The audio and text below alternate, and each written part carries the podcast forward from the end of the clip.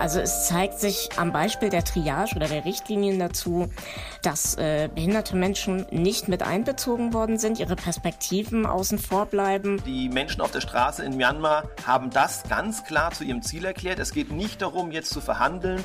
Es geht nicht darum, jetzt einen Kompromiss zu finden. Es geht darum, in einer gewissen Hinsicht ein großes Reinemachen zu vollziehen. Insofern ist natürlich das Vordringen von anderen Stimmen, von People of Color, von, von queeren Menschen in den Diskurs erstmal eine unglaubliche Bereicherung und auch eine Chance, äh, die Zukunft dieser Gesellschaft zu gestalten. Ja, der Kern der planetaren Zerstörung ist ja ein Wirtschaftssystem, das nicht existieren kann, ohne endlos zu expandieren, endlos zu wachsen und Natur in Waren zu verwandeln. Und wir müssen die grundlegenden Fundamente dieses Wirtschaftssystems verändern. Blätter Podcast.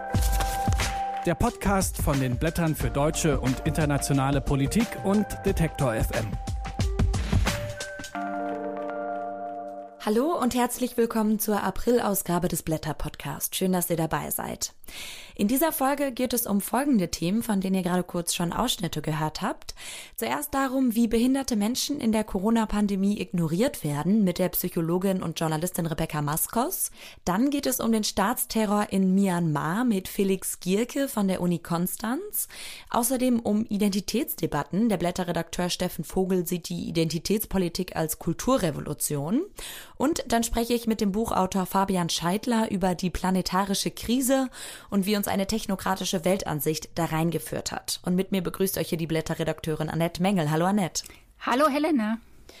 Und Annette, wir stellen hier wie immer am Anfang nochmal kurz das aktuelle Heft von euch vor, also auch die Texte, die nicht hier im Podcast vorkommen. Welche Highlights habt ihr denn darüber hinaus noch in der Aprilausgabe? Ja, wie immer eine ganze Menge. Alles ist lesenswert, aber ich gebe euch ein paar besondere Empfehlungen. Albrecht, mein Kollege und äh, der Taz-Redakteur Stefan Reinecke, die kommentieren in zwei Texten die Lage im Land mit Blick auf die kommende Bundestagswahl. Albrecht insbesondere die Union, der ja sowohl die Korruptionsskandale als auch die zunehmende Kritik am Pandemiemanagement zu schaffen machen. Zugleich ist unklar, wer Kanzlerkandidat wird äh, und Angela Merkel beerben könnte. Stefan Reinecke kritisiert das Versagen der Linkspartei, deren neue Führung aus Susanne Henning-Welso und Janine Wiesler sich nicht einig ist, ob sie tatsächlich für eine grün-rot-rote Bundesregierung zur Verfügung stünden. Und du hast in den letzten Monaten schon immer wieder über Corona geschrieben und du tust es auch in dieser Ausgabe. Ja, irgendwie blieb mir ja leider nichts anderes übrig. Ähm, mich äh, nervt wirklich zutiefst diese fatale Inkonsequenz angesichts der aktuellen Situation. Äh, und die hat einfach nochmal richtig äh, Kritik verdient. Es ist ja gefährlich und furchtbar ärgerlich, dass wir so ein Déjà-vu erleben. Äh, wir steuern seit Wochen wirklich sehenden Auges in die dritte Welle, ohne dass rechtzeitig gehandelt wird und äh, sogar einmal getroffene Beschlüsse nicht umgesetzt werden. Besonders geärgert habe ich mich über den ja vielleicht CDU-CSU-Kanzlerkandidaten Armin Laschet, der ähm, vor dem Landtag in NRW vor kurzem ernsthaft äh, erklärt hat, er habe ähm, auf den Frühling und auf wärmeres Wetter gehofft, äh, so wie im letzten Jahr, um das Virus einzudämmen. Und dass es jetzt anders gekommen ist, das sei nervig. Originalzitat. Äh, dabei haben ja alle seriösen Wissenschaftler, ob Virologen, Mathematiker oder Intensivmediziner, seit Monaten gewarnt, dass wir in eine wirklich gefährliche dritte Welle kommen.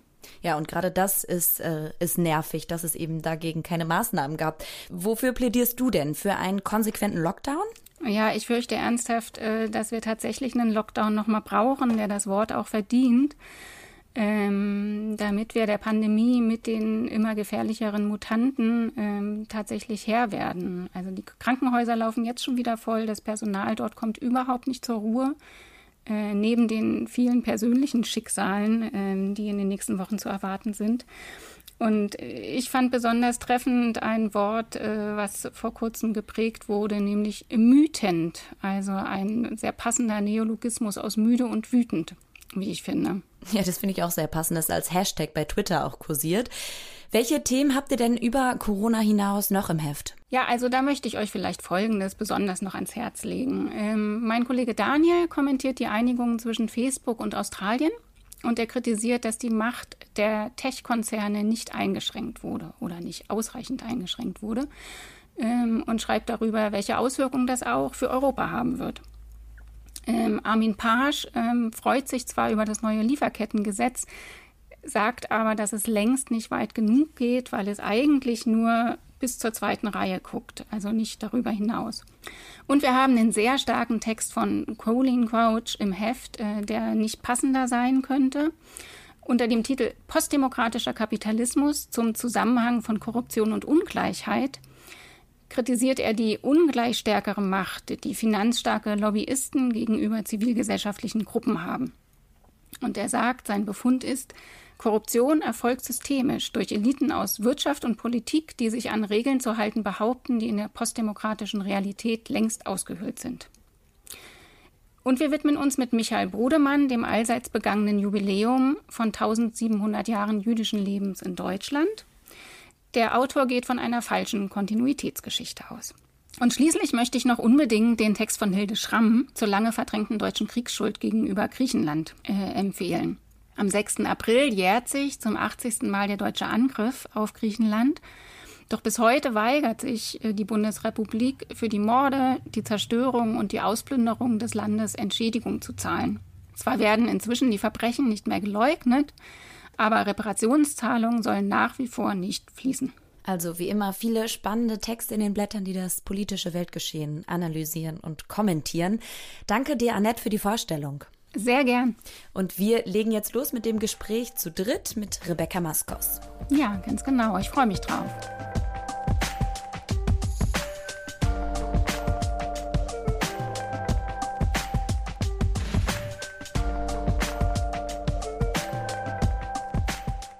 Risikogruppen sollen geschützt werden. Das ist eines der zentralen Ziele in der Pandemiebekämpfung. Fakt ist aber, zu großen Teilen sind sie weder ausreichend geschützt noch an den Entscheidungen über Schutzstrategien beteiligt. Das gilt besonders für behinderte Menschen. Mit diesem Widerspruch offenbart sich in der Pandemie, wie generell mit Behinderung in Deutschland umgegangen wird. Es wird über behinderte Menschen statt mit ihnen geredet. Das kommentiert die Psychologin und Journalistin Rebecca Maskos in den Blättern und gemeinsam mit Annette Mengel spreche ich mit ihr. Guten Tag, Frau Maskos. Hallo. Hallo. Sie schreiben zum einen über Wohneinrichtungen der Behindertenhilfe und dass es in denen schwierig bis fast unmöglich ist, sich ausreichend zu schützen. Woran liegt das? Ja, das liegt hauptsächlich an den Strukturen von Einrichtungen. Also in Einrichtungen äh, kann man grundsätzlich nicht so gut seine Privatsphäre wahren. Das ist ja doch ein anderes Leben als in den eigenen vier Wänden. Das heißt, der Tag äh, und der ganze Ablauf, wie man seinen Alltag gestaltet, ist sehr geprägt von äußeren Strukturen. Und ähm, man macht eigentlich alles äh, zusammen mit anderen Leuten. Außerdem ähm, gehen die Betreuungspersonen eben von, von äh, BewohnerInnen zu BewohnerInnen. Und da können sich halt sehr leicht äh, Krankheiten übertragen. Das war natürlich auch äh, vor Corona schon äh, so. Das Problem in Einrichtungen war aber vor allem auch, dass es ähm, so eine große Unsicherheit unter den ähm, BetreuerInnen gab, wie man jetzt genau diese Schutzstrategien umsetzt. Und das hat dann teilweise dazu geführt, dass eben die Einrichtungen komplett dicht gemacht wurden, dass ähm, die BewohnerInnen eigentlich kaum noch rauskamen. Es gibt auch vereinzelt Berichte von äh, Gewalt in Heimen, dass ähm, Quarantäne mit Zwangsmaßnahmen durchgesetzt wurde, mit Einschließung, mit Sedierung. Ähm, dann haben wir das Problem, dass in ganz vielen Einrichtungen der Behindertenhilfe es bis heute immer noch kein Internet gibt. Ähm, also jetzt gerade wird erst teilweise äh, WLAN eingerichtet und solche Sachen. Und natürlich kann man argumentieren, dass das für Menschen mit Lernschwierigkeiten vielleicht schwieriger ist, alles zu nutzen, aber äh, letztlich können viele das nutzen und hätten das auch gerne gewollt, um mit, ihren Freunden und Angehörigen in Kontakt zu bleiben, aber das ging schlicht nicht. Und dann hängen natürlich viele Sachen auch generell einfach am Personalmangel, der natürlich auch in äh, Behindertenhilfeeinrichtungen eklatant ist. Eine andere Sache war, kann ich vielleicht noch hinzufügen, dass ähm, Schutzausrüstung wie Masken, Schnelltest ähm, in Behindertenhilfeeinrichtungen sehr spät erst ankam. Also das hat ja teilweise auch in Altenheimen sehr lange gedauert, aber Behinderteneinrichtungen gelten halt als Betreuungseinrichtungen, nicht als Pflegeheime und deswegen sind die da oft so ein bisschen unterm Radar gefahren und einfach schlicht vergessen worden. Wer ja auch und noch viel stärker vergessen wurde, das sind diejenigen, die mit Beeinträchtigungen zu Hause leben und sich ihre Pflege zum Teil selbst organisieren. Mit welchen Problemen haben die denn seit über einem Jahr zu kämpfen? Ja, genau. Also das Problem war, dass äh, die Pandemiebekämpfung ganz oft als äh, äh, etwas gedacht wurde, was in Einrichtungen stattfindet, in Heimen, in Krankenhäusern und so weiter. Und dass aber viele äh, gefährdete Menschen einfach eben nicht im Heim leben. Das war bei vielen EntscheidungsträgerInnen einfach überhaupt nicht auf dem Schirm. Ähm, dass sie deswegen aber nicht weniger gefährdet waren, ähm, ist, ist, ist auch bis heute teilweise noch nicht auf dem Schirm. Also das heißt, ähm, sozusagen behinderte Menschen werden da grundsätzlich sozusagen im Heim verortet.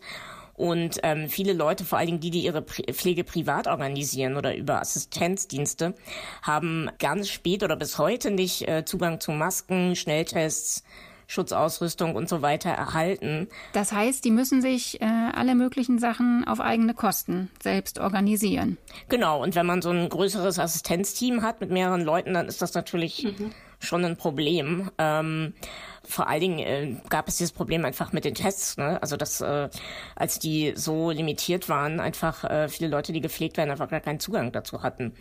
Und ähm, was gleichzeitig ein Problem ist, dass äh, äh viele Betreuungseinrichtungen, Unterstützungseinrichtungen äh, weggebrochen sind, sowas wie Tagespflege.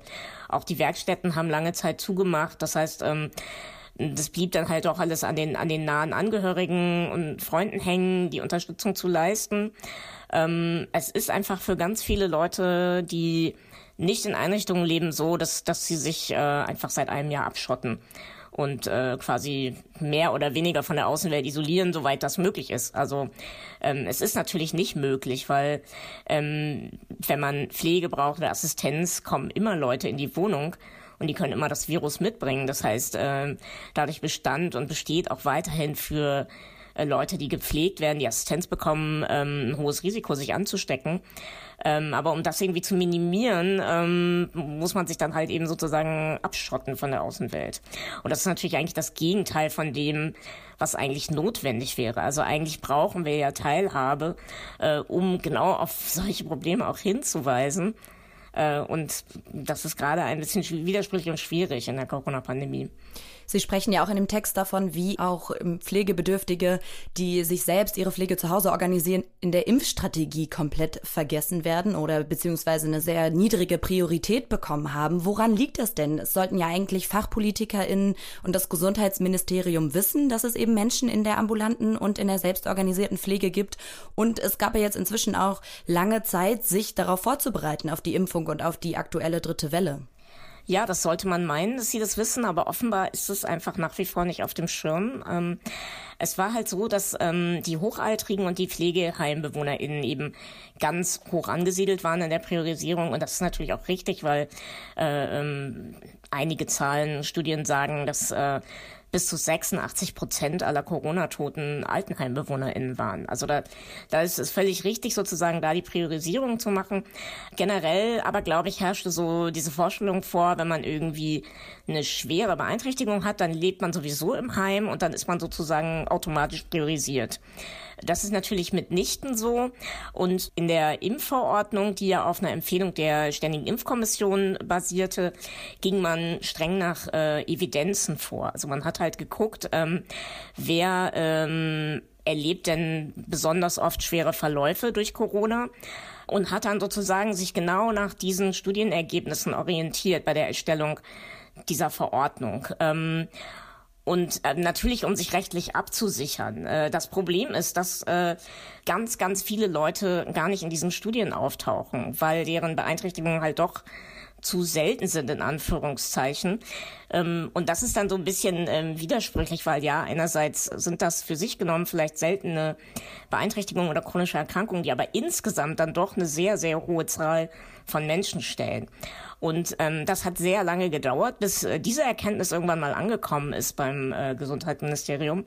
Das heißt, ähm, erst im Februar wurde die Impfverordnung nochmal so geändert, dass es also ähm, jetzt die Möglichkeit gibt, Einzelfallentscheidungen zu treffen. Das wird aber regional äußerst unterschiedlich umgesetzt. Ganz oft auch wieder hängt es einfach an dem oder der Sachbearbeiterin. Und äh, das ist also der Flaschenhals, durch den erstmal ganz viele Leute, die wirklich ganz klar impfberechtigt sind, erstmal durch müssen. Ja, sie müssen sozusagen erstmal wieder prüfen lassen, dass sie wirklich berechtigt sind. Und das ist natürlich aktuell besonders äh, ärgerlich und hochgefährlich, wo wir einfach an der dritten Welle stehen und äh, AstraZeneca-Dosen äh, zu Tausenden in den Regalen liegen und hochgefährdete Menschen, die beatmet werden zum Beispiel, die schwer krebskrank sind, ähm, aber vielleicht noch nicht 60 Jahre alt sind, die kommen immer noch nicht dran. Wer beim Impfen durchs Raster fällt, äh, der muss ja leider angesichts der steigenden dritten Welle ähm, fürchten, sein Leben durch Triage zu verlieren. Äh, über die Richtlinien wurde gesellschaftlich überhaupt nicht breit äh, diskutiert. Also nach welchen Kriterien entscheiden Ärzte, wenn es knappe Betten gibt, wer behandelt wird und wer nicht. Äh, inwieweit wurden Menschen mit Behinderung daran beteiligt und was zeigt das exemplarisch, ähm, welche strukturellen Schwierigkeiten wir einfach im Umgang mit beeinträchtigten Menschen in der Gesellschaft auch über die Pandemie hinaus haben? Ja, also es zeigt sich am Beispiel der Triage oder der Richtlinien dazu, dass äh, behinderte Menschen auch da nicht mit einbezogen worden sind, ihre Perspektiven außen vor bleiben ähm, und sozusagen ExpertInnen äh, über das Leben von behinderten Menschen entscheiden. Ähm, und ähm, da kann man einfach nur sagen, ja, nichts über uns ohne uns. Also das wäre sozusagen eigentlich eine zentrale Lehre, die man daraus äh, ziehen müsste. Am Beispiel der Triage kann man eben sehen, dass das wirklich tödlich sein kann, diese Haltung. Ähm, zwar sagt man in Deutschland immer, ja, wir haben hier noch keine Triage, aber letztlich ähm, gibt es eben auch Hinweise darauf, dass schon die ganze Zeit eine vorklinische Triage stattfindet. Also das heißt, dass ähm, viele Menschen gar nicht erst äh, in die Krankenhäuser reinkommen, sondern zu Hause sterben oder in den Heimen sterben. Das ist eigentlich ist es überhaupt nicht geregelt. Also es ähm, gibt halt eine Handreichung von einer Intensivmedizinerinnengesellschaft und die ähm, sagen halt, ja, man muss das eben an der Erfolgswahrscheinlichkeit äh, festmachen und äh, haben dafür Kriterien aufgestellt anhand von Richtlinien, die es in der Altersmedizin gibt oder die da entwickelt wurden. Da gibt es so eine Skala, die heißt äh, klinische Gebrechlichkeitsskala und da sind zum Beispiel Menschen mit Rollstuhl, Menschen mit Rollatoren oder mit Stock aufgeführt. Und ähm, diese Skala soll aber unabhängig vom Alter gelten. Das heißt, äh, wenn ich jetzt, ich bin selbst auch Rollstuhlfahrerin, wenn ich jetzt eingeliefert werde, vielleicht gar nicht mit Corona, sondern mit einem Herzinfarkt oder was auch immer, ähm, dann habe ich allein dadurch, dass ich Rollstuhlfahrerin bin, schon mal schlechtere Chancen, wenn man nach dieser Richtlinie geht oder nach dieser Handlungsempfehlung. Und ähm, da haben auch behinderte Menschen ähm, eine Verfassungsklage eingereicht und die ist erstmal abgewiesen worden. Das war im letzten August mit dem Hinweis darauf unter anderem, dass die Zahlen ja sinken. So, also das heißt, man hat die Debatte eigentlich verschoben.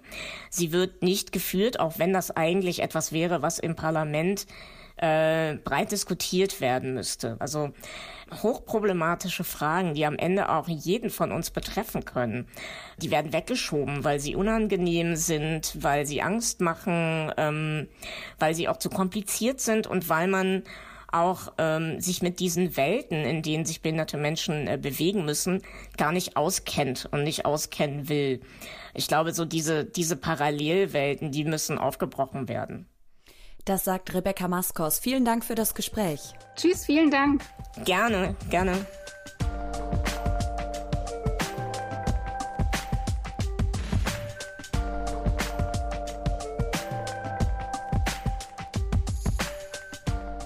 Seit sich am 1. Februar das Militär zurück an die Macht geputscht hat, befindet sich Myanmar im Ausnahmezustand.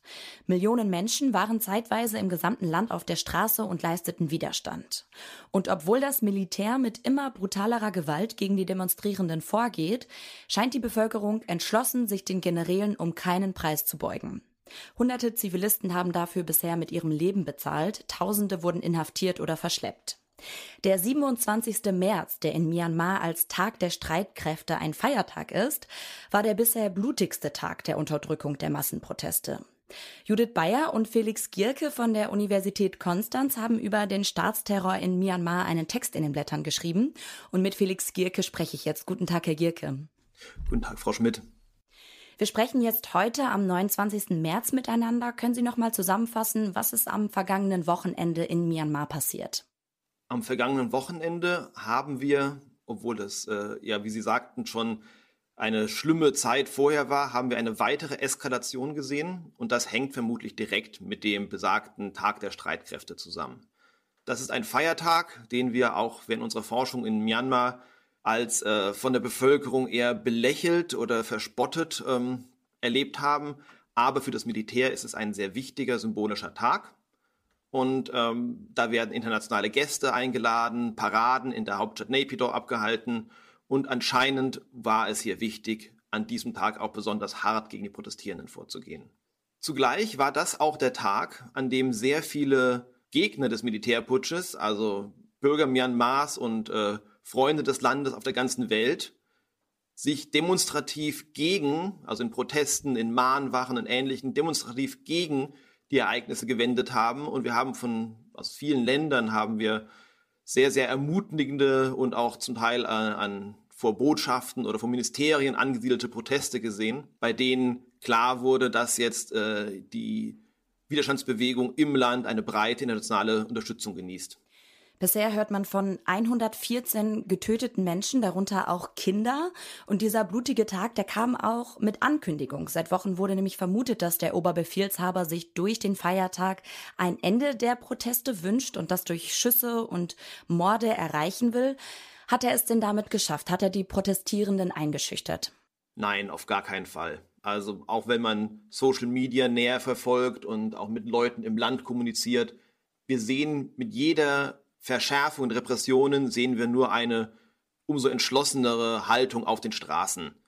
Darüber hinaus gibt es jetzt auch tatsächlich strukturelle Veränderungen bei den Menschen, da sich jetzt hier sehr viel konkreter Soldaten, Polizisten und andere staatsnah angestellte Menschen unter Druck gesetzt werden, sich äh, dem Civil Disobedience Movement anzuschließen und der CPRH, also die Kommission, das Komitee, das das abgesetzte Parlament vertritt, das kooperiert jetzt direkt mit verschiedenen bewaffneten ethnischen Gruppierungen und äh, benennt Minister und versucht also damit eine handlungsfähig zu werden, um eben aus dieser Lage des, des Reagierens auf die Repression tatsächlich in eine Position des Agierens kommen zu können.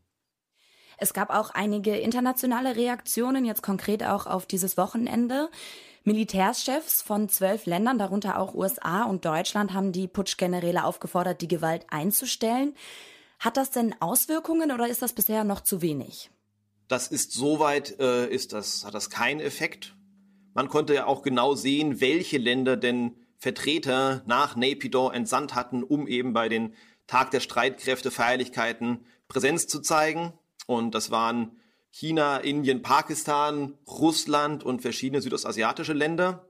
Und das sind im Prinzip die Akteure auf internationaler Ebene, die hier Einfluss ausüben könnten, wenn sie das denn wollten.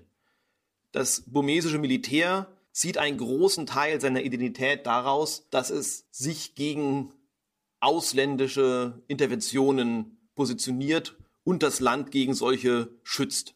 Das ist ein ganz klarer Teil des offiziellen Dogmas und je mehr halt ausländische Regierungssprecher etc. gegen das Militär redet, umso bestärkter fühlen die sich in ihrer ja, Behauptung, dass das Einzige, was das Land vom Zusammenfall und durch die Sabotage durch Ausländer äh, schützt, das Militär selber ist. Insofern ist es natürlich wichtig, dass man hier mit Sanktionen und Protestnoten etc. agiert. Aber meines Erachtens wichtiger wäre eben nicht nur das äh, Militärregime anzuprangern, sondern eben konkret auch mit dem Civil Disobedience Movement und dem besagten Komitee zusammenzuarbeiten und hier dann deutlich zu machen, wo eigentlich die Legitimität verortet ist. Sie ordnen in Ihrem Text in den Blättern die aktuelle Situation ja in den historischen Kontext ein. Nach dem Ende der Militärdiktatur im Jahr 2015 galt das Land als zunehmend demokratisch. Kam der Putsch jetzt überraschend? Der Coup kam für viele überraschend. Manche sahen sich bestätigt. Und rückblickend kann man auf jeden Fall sagen, dass das Militär die Option eines Putsches für sich selber nie völlig vom Tisch genommen hat. Es gab natürlich Versuche, mit einer Zivilregierung zusammenzuarbeiten. Das wurde zum Teil auch sehr dankbar angenommen, wenn als zum Beispiel Aung San Suu Kyi selber nach Den Haag gereist ist, um dann das Land vor dem Strafgerichtshof zu verteidigen. Aber letztlich hat das Militär das Gefühl gehabt, dass jetzt nach der letzten Wahl zum einen der eigene Einfluss sehr am Schwinden war und zum anderen, dass hier von Seiten der NLD-Regierung grundsätzliche Regeln der, der Zusammenarbeit gekündigt wurden. Also dass Aung San Suu Kyi und ihre Regierung rundheraus äh, verweigert haben, äh, sich dann irgendwelche Irregularitäten bei den Wahlen auch nur zu, zu untersuchen. Das war für das Militär natürlich ein sehr willkommener Anlass. Und wir wissen, dass der Oberbefehlshaber der Streitkräfte, General Min Aung Hlaing, dass der mit Aung San Suu Kyi schlecht zurechtgekommen ist und dass er selber persönliche Ambitionen hat. Also ein gewisser Teil der Vorgänge ist tatsächlich unserer Annahme nach aufgrund dieses Narzissmus zurückzuführen, dass hier jemand nach seiner militärischen Karriere noch ein ziviles Amt, wie zum Beispiel eben des Staatspräsidenten oder ähnliches, anstrebte und jetzt äh, in Zusammenarbeit mit der NLD dazu keine Möglichkeit sah. Und das ist natürlich äh, sehr erschreckend. Und es gab zum Beispiel den Hinweis, dass äh, das von langer Hand auch geplant sein gewesen sein könnte, dass eben überhaupt gar nicht klar war, wer ihn denn ersetzen würde, wenn er dann, wie vorgesehen, dieses Jahr aus Altersgründen aus dem Militärdienst ausscheiden würde. Das heißt, wenn solche Nachfolgeregelungen nicht getroffen sind, und da kennen wir natürlich andere Beispiele aus der Geschichte des Landes, dann muss man natürlich besonders aufmerksam sein und gucken, wie sich eine Lage entfaltet. Jetzt opfern die Menschen in Myanmar gerade ihr Leben für die Demokratie und der Widerstand, der hat auch einen roten Faden in Myanmar, den beschreiben Sie. Aber Sie sagen eben auch, dass politische Kompromisse in Myanmar wenig Tradition haben. Gibt es denn jetzt eine Aussicht auf eine friedliche Demokratie, zum Beispiel eben mit Hilfe der internationalen Hilfe, die Sie angesprochen haben? Wenn es eine Aussicht auf eine breite Wende zum Besseren gibt und einen wirklichen Neuanfang, dann geht das natürlich mit Unterstützung der internationalen Gemeinschaft, aber eben vor allem durch neue Allianzen im Land. Wenn eben die verschiedenen Bevölkerungsgruppen, ethnische Minderheiten, verschiedene Religionsgruppen, die NLD-Partei in ihren Strukturen, wenn die alle zusammenarbeiten, unterstützt zum Teil auch eben vom, vom Sanka, vom buddhistischen Mönchsorden, dann gibt es tatsächlich die Möglichkeit, das Militär, ja, nicht mit ihm zu verhandeln, sondern das Militär letztlich zur Aufgabe zu bringen. Das klingt unwahrscheinlich zunächst, aber die Menschen auf der Straße in Myanmar haben das ganz klar zu ihrem Ziel erklärt. Es geht nicht darum, jetzt zu verhandeln. Es geht nicht darum, jetzt einen Kompromiss zu finden. Es geht darum, jetzt hier in einer gewissen Hinsicht ein großes Reine machen zu vollziehen, was beinhaltet, dass die Verfassung von 2008, die das Militär selber hat verfassen lassen, dass die zum Beispiel auch abgeschafft und ersetzt wird. Das würde auch beinhalten, dass die Tamador, also die Armee selber, in ihren Strukturen aufgelöst und auf irgendeine Art und Weise neu begründet werden muss. Die Menschen denken wirklich sehr, sehr groß jetzt und sie wollen sich auf gar keinen Fall mit irgendwelchen ja, Annäherungen und Kompromissen und Scheinlösungen zufrieden geben, die bedeuten würden, dass sie die nächsten 20, 30, 40 Jahre weiterhin mit der ständigen Furcht über einen neuen Militärcoup leben müssten. Und das ist möglich in der Zusammenarbeit in Myanmar von Zivilgesellschaft, von politischen Parteien, von den Ethnic Armed Organizations und auch den nicht bewaffneten Organisationen der ethnischen Minderheiten. Und wenn es hier tatsächlich gelingt, Interessen zu versöhnen und auch sich zu einigen, wie denn ein neues, wahrlich föderales und etwas dezentralisiertes Myanmar aussehen könnte, dann besteht hier tatsächlich eine Chance, aber das ist dann eine Last, die die Leute im Land hauptsächlich selber tragen werden müssen. Das sagt Felix Gierke. Vielen Dank. Vielen Dank für die Gelegenheit. Tschüss.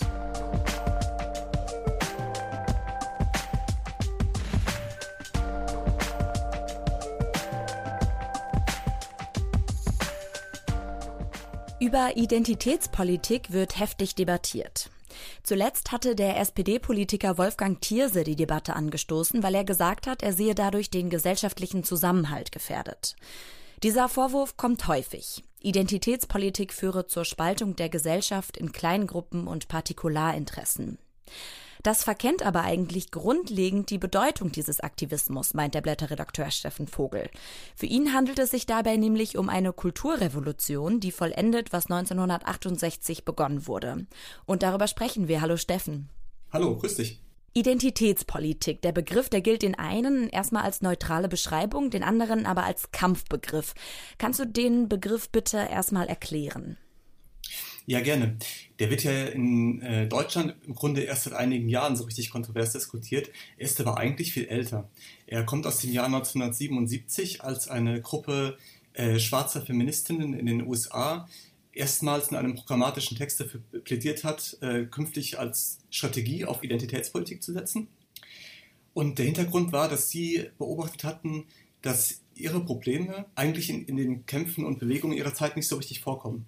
Sie haben gemerkt, dass sie als schwarze Frauen anders von Rassismus betroffen sind als schwarze Männer, dass sie aber auch ähm, anders von Sexismus betroffen sind als weiße Frauen und dass eben genau diese Mischung äh, Schwarz und Frau nie so richtig thematisiert wird. Sie haben gemerkt, sie sind im Grunde immer so mit, mit, gemeint, aber werden nicht so richtig mitgedacht. Und das ist ja im Grunde auch genau das Problem, das wir heute immer noch haben. Dass viele Minderheiten eigentlich so lange unsichtbar bleiben, bis sie sich selbst den Raum nehmen und den Raum erkämpfen und äh, sagen, hier, das sind genau unsere Probleme, das sind unsere Forderungen, hier sind wir unterrepräsentiert, hier werden wir diskriminiert, hier werden wir, hier erleben wir Gewalt. Und ähm, diese Sichtweise müssen sie oft erst ähm, selbst zu Gehör bringen, weil, weil sie sonst im politischen Diskurs unterzugehen drohen. Das Kollektiv, das du angesprochen hast, das ist das Combahee River Collective aus den USA, die diesen Begriff geprägt haben. Jetzt wird mittlerweile aber manchmal auch linke und rechte identitätspolitische Positionen gleichgesetzt. Wieso kann das eben mit dieser Geschichte, die du gerade beschreibst und mit dieser Bedeutung eben nicht gemacht werden? Also diese Gleichsetzung hört man ja äh, immer häufiger in letzter Zeit aber sie ist sowohl inhaltlich unsinnig als auch politisch gefährlich. Ich meine, was soll das sein, rechte Identitätspolitik? Manchmal sagt man ja, Donald Trump habe Identitätspolitik für Weiße gemacht, oder dann guckt man nach Deutschland und schaut auf die sogenannte identitäre Bewegung, die das ja schon im Namen tragen. Aber warum soll man die so nennen? Es gibt einen Namen für diese Gruppen, das sind Rechtsradikale, das sind Rassisten. Und auf der anderen Seite haben wir Marginalisierte, die für Rechte und Repräsentation kämpfen das, das jetzt gleichzusetzen, bedeutet erstmal, dass man die, die extreme Rechte und, und ihre, ihre Gewalt äh, massiv verharmlost. Und das ist umso fataler, wenn man bedenkt, dass wir in Deutschland die Mordserie des NSU hatten und dass wir erst vor etwas über einem Jahr den, äh, das rassistische Attentat von Hanau hatten. Jetzt sind die Gegenreaktionen gegen Akteurinnen und Akteure der linksprogressiven Identitätspolitik teilweise heftig. Ist das die Abwehr von denjenigen, die ein Stück weit ihre Macht abgeben müssen, zum Beispiel eben ihre Sprache ändern müssen? Ja, aber nicht nur. Natürlich ist es so, dass ähm, der heutige Aktivismus darauf zielt, Privilegien abzubauen oder zumindest Macht umzuverteilen. Und das heißt natürlich, dass äh, Leute was zu verlieren haben. Also ganz einfaches Beispiel, wenn ich eine Frauenquote einführe, bedeutet das, dass in bestimmte Positionen eben weniger Männer gewählt werden können als vorher oder dass äh, Männer weniger Beförderungschancen haben. Das ist natürlich trotzdem richtig, um eine äh, ähm, angemessene Repräsentanz herzustellen. Aber es führt eben bei bestimmten Leuten zu Verlusten und zu Verlustängsten. Es führt aber, glaube ich, auch bei weniger privilegierten Menschen zu Abwehrreaktionen, weil, weil deren Selbstbild vielfach erschüttert wird. Also sie, sie haben sich vielleicht gedacht, wir leben doch eigentlich in einer ganz äh, weltoffenen Gesellschaft oder wir sind selbst vielleicht doch ganz aufgeklärt und plötzlich merken sie, ja, das ist vielleicht gar nicht so und ähm, es gibt doch noch einiges zu tun, es gibt noch einiges, was wir in unserem eigenen Handeln und, und in unseren gesellschaftlichen Strukturen reflektieren müssen. Und das kann erstmal ja auch psychologisch hart zu verarbeiten sein. Das nennt übrigens die Antirassismus-Trainerin Tupoka Ogette Happy Land, also den Zustand, in dem weiße Menschen leben, bevor sie sich bewusst mit Rassismus auseinandersetzen.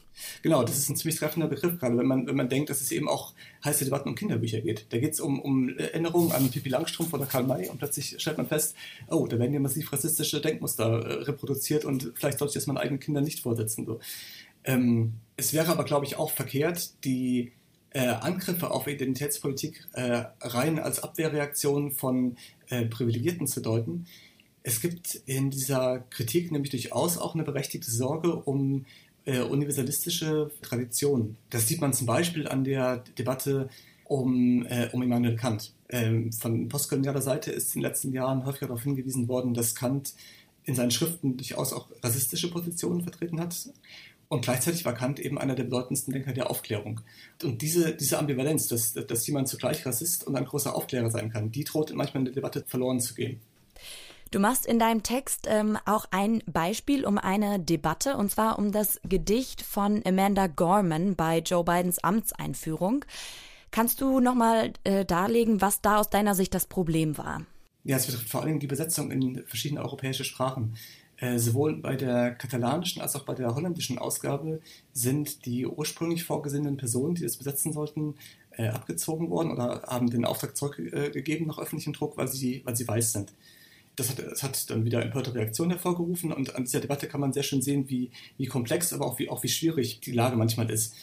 Einerseits ist es tatsächlich so, dass Schwarze im Literaturbetrieb, also auch bei Besetzungen, nach wie vor unterrepräsentiert sind. Und ähm, das hat eben auch was mit solchen Entscheidungen zu tun, dass man das Werk einer jungen schwarzen Dichterin ähm, einem weißen äh, gestandenen Übersetzer in Katalonien gibt. Und es ist durchaus auch so, dass wenn man sich fragt, wer könnte die kompetenteste Person sein, um ein solches Gedicht äh, zu besetzen, das ja eben auch stark von der historischen Erfahrung der, der Sklaverei und der, ähm, der Segregation in den, noch bis in die 50er Jahre hinein lebt, ähm, dann spielt natürlich das Erfahrungswissen von Diskriminierten, also von Schwarzen, und auch die Kenntnis von Rassismustheorien äh, eine, eine, ganz wichtige Rolle. Das ist unbestritten oder unbestreitbar, sage ich äh, besser.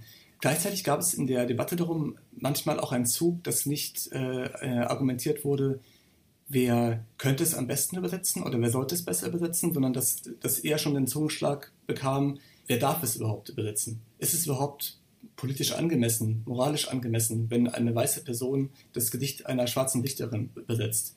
Und das wurde manchmal bestritten. Und ähm, das sind wir wieder eben an dem Punkt des, des, des Universalismus.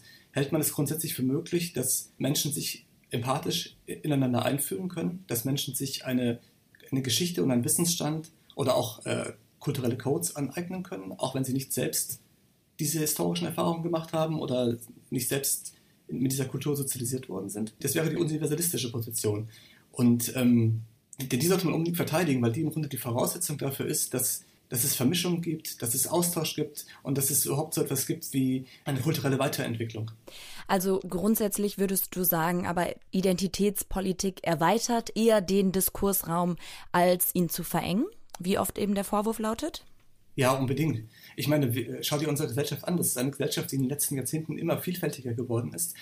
Diese Vielfalt spiegelt sich aber in, gerade in den Institutionen und dazu zählen zum Beispiel auch die Medien ja auch kaum wieder. Ähm, das liegt daran, dass wir bestimmte Debatten äh, seit Jahren nicht geführt haben. In, in Deutschland zum Beispiel wurde ähm, bis vor kurzem immer noch bestritten, dass wir eine Einwanderungsgesellschaft sind, obwohl das seit den 50er Jahren der Fall ist.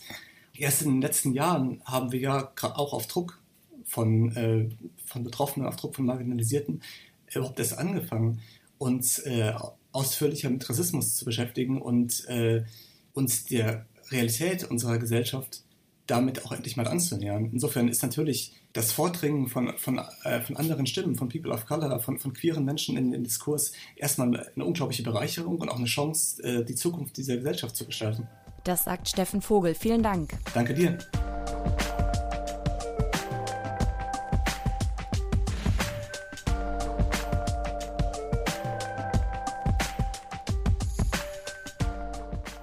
Das gesamte Leben auf der Erde befindet sich in einer Überlebenskrise, weil der Mensch so massiv in die Natur eingegriffen hat und immer noch eingreift. Der Buchautor und Dramaturg Fabian Scheidler nennt die zentrale Ursache dafür ein technokratisches Weltbild, das die Natur zu einer beherrschbaren Ressource in der Hand des Menschen gemacht hat. Er analysiert in den Blättern, wie es dazu gekommen ist und stellt eine Trennung des Menschen zur Natur und des Menschen von sich selbst als Ausgangspunkt dieser Krise unseres Planeten fest. Und darüber wollen wir sprechen. Guten Tag, Herr Scheidler. Hallo, guten Tag. Sie schreiben, wir haben uns in den letzten Hunderten von Jahren so an diese Entfremdung gewöhnt, dass sie uns heute schon als etwas Natürliches erscheint. Worin genau besteht also diese Trennung, die Sie beschreiben? Ja, das, was ich die große Trennung nenne, ist mit der Entstehung des kapitalistischen Weltsystems vor 500 Jahren schon in die Welt gekommen, aber es ist natürlich ein sehr langer historischer Prozess. Was da vor 500 Jahren entstanden ist, ist ein System, das auf der endlosen Akkumulation von Kapital beruht, also aufs Geld, mehr Geld zu machen, was in mächtigen Institutionen, etwa Aktiengesellschaften und so weiter festgeschrieben ist, aber auch in der Art und Weise, wie Staaten funktionieren.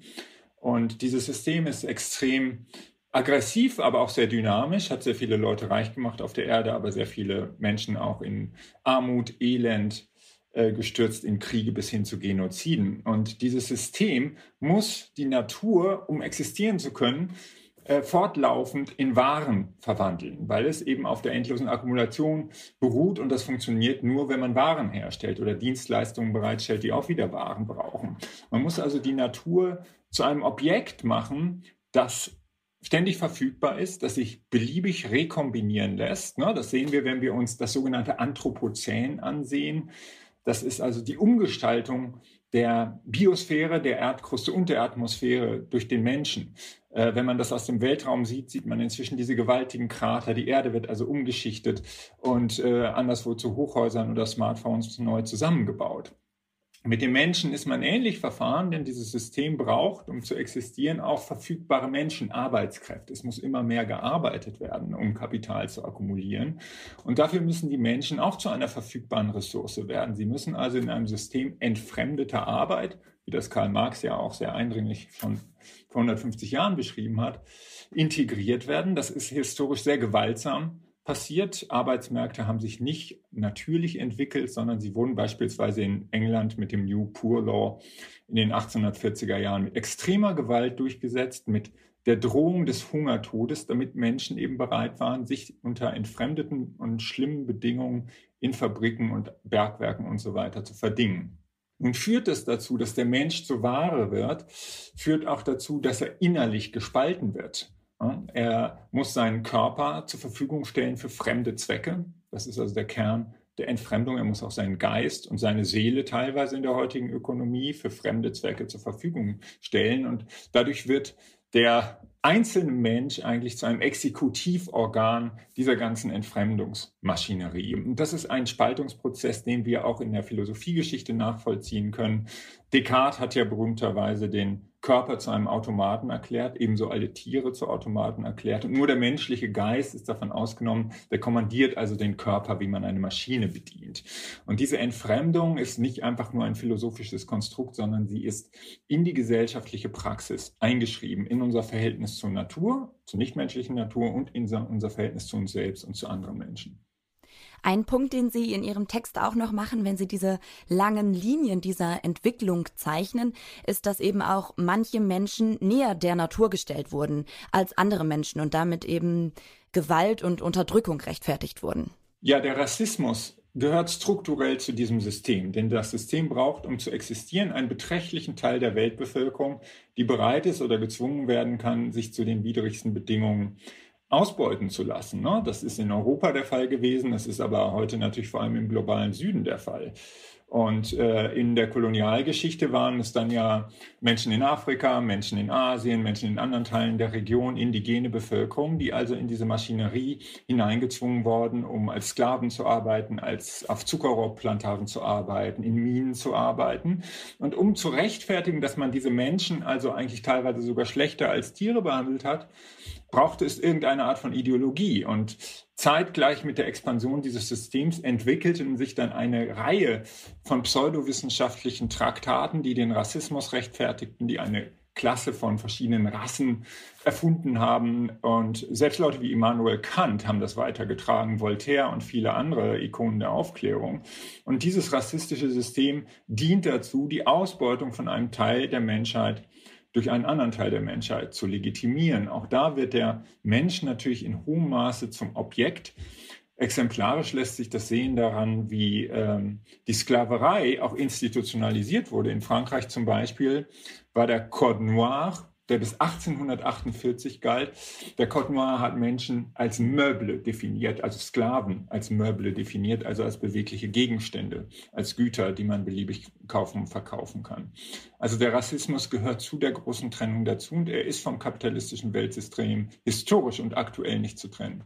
Und deshalb ist Ihre Schlussfolgerung daraus auch, diese große Trennung muss eben überwunden werden. Sie schreiben in der Mai-Ausgabe der Blätter einen weiteren Artikel, der sich mit möglichen Auswegen aus dieser planetarischen Krise beschäftigt.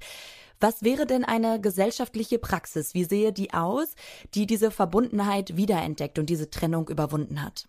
Ja, der Kern der planetaren Zerstörung ist ja ein Wirtschaftssystem, das nicht existieren kann, ohne endlos zu expandieren, endlos zu wachsen und Natur in Waren zu verwandeln.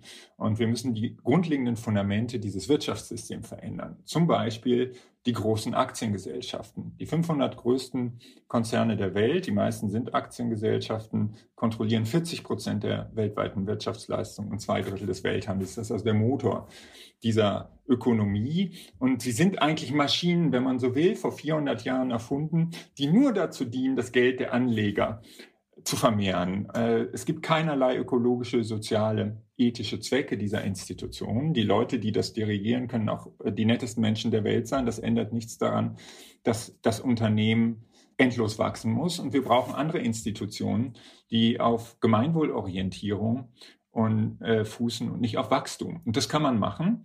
Wir müssen uns klar sein, dass diese großen Unternehmen, die auch der Kern der Zerstörungsdynamik sind, dass die alleine gar nicht existieren können, sondern nur mit Hilfe des Staates. Äh, der Internationale Währungsfonds sagt, dass wir die fossilen Industriebranchen jedes Jahr mit 5000 Milliarden Dollar subventionieren. Also die Steuerzahler bezahlen letztlich die Zerstörung der Biosphäre. Das gilt für viele andere Branchen, für Großbanken, für industrielle Landwirtschaft und so weiter. Und wir brauchen eine Umpolung des Staates, sodass der Staat Institutionen schafft und fördert. Aktiengesellschaften sind ja auch vom Staat geschaffene juristische Konstruktionen. Wir brauchen andere Institutionen und wir brauchen vor allem einen Umbau dieses Subventionssystems, das permanent die Zerstörung des Planeten subventioniert. Man kann andere Institutionen stärken, kommunale Unternehmen, gemeinwohlorientierte Unternehmen, genossenschaftliche Unternehmen. Das ist teilweise in den Nischen und durch 40 Jahre Neoliberalismus natürlich immer weiter in die Nischen gedrängt worden. Aber ich glaube, wir brauchen wirklich einen großen Plan, eine Art Green New Deal, aber der nicht nur erneuerbare Energien fördert, sondern tatsächlich die grundlegenden Institutionen umbaut und das Subventionssystem vom Kopf auf die Füße stellt. Das ist also der wirtschaftliche Teil dieses Umbaus. Und das hat viele Konsequenzen, zum Beispiel, dass wir auch eine andere Imagination haben, wie man zum Beispiel mit weniger Gütern besser leben kann. Die Erde krankt ja nicht an einem zu wenig an Gütern, sondern an einer grotesken Überproduktion von unsinnigen Müll und der schlecht verteilt wird, sodass ein Haufen Menschen auf der Erde wenig oder nichts haben. Und wir brauchen also einen Fokus auf im globalen Norden, ein mehr Lebensqualität mit weniger Gütern und dafür bessere Verteilung. Also statt Wachstum Verteilung, nicht nur national, sondern auch international. Und das ist möglich, aber dafür braucht man natürlich große institutionelle Veränderungen. Das sagt Fabian Scheidler. Vielen Dank für das Gespräch. Ja, gerne. Und am Ende geben wir immer noch einen kleinen Ausblick auf das kommende Heft der Blätter, das dann Ende April erscheint, die Mai-Ausgabe. Annette, kannst du schon sagen, was da drin sein wird? Ja, wir steigen ja gerade wieder in die Planung ein, ähm, aber ein paar Sachen stehen schon fest. Äh, wir werden uns voraussichtlich äh, unter anderem der Verkehrspolitik widmen. Und wir werfen einen Blick auf die mangelhafte Aufarbeitung sexualisierter Gewalt, äh, sowohl in der katholischen Kirche als auch in der linksliberalen Bewegung. Und schließlich wollen wir mit Rita Segato auf den Feminismus in Lateinamerika schauen. Und natürlich halten wir die Augen offen und kommentieren die aktuelle Lage hierzulande und in der Welt. Und dann gibt es noch einen kleinen Hinweis. Ihr könnt uns zum einen diesen Blätter-Podcast bei Steady unterstützen und damit dafür sorgen, dass wir hier dauerhaft werbefrei bleiben können. Und es gibt gerade eine Probeaktion von den Blättern, Annette. Ja, ganz genau. Es gibt jetzt wieder unsere übliche Frühlings-Probe-Abo-Aktion. Ihr könnt uns, wenn ihr uns noch nicht abonniert habt, äh, für zwei Monate für nur 10 Euro Print und Online äh, testen. Äh, das Probeabo endet automatisch. Ihr seid also an nichts gebunden. Und alle Infos findet ihr auf www.blätter.de. Das lohnt sich auf jeden Fall. Dann danke dir, Annette, und wir hören uns hier beim nächsten Mal. Bis dann. Ja, tschüss, Helena. Mach's gut. An dieser Folge mitgearbeitet haben Anton Burmester, Andreas Popella und ich, Helena Schmidt.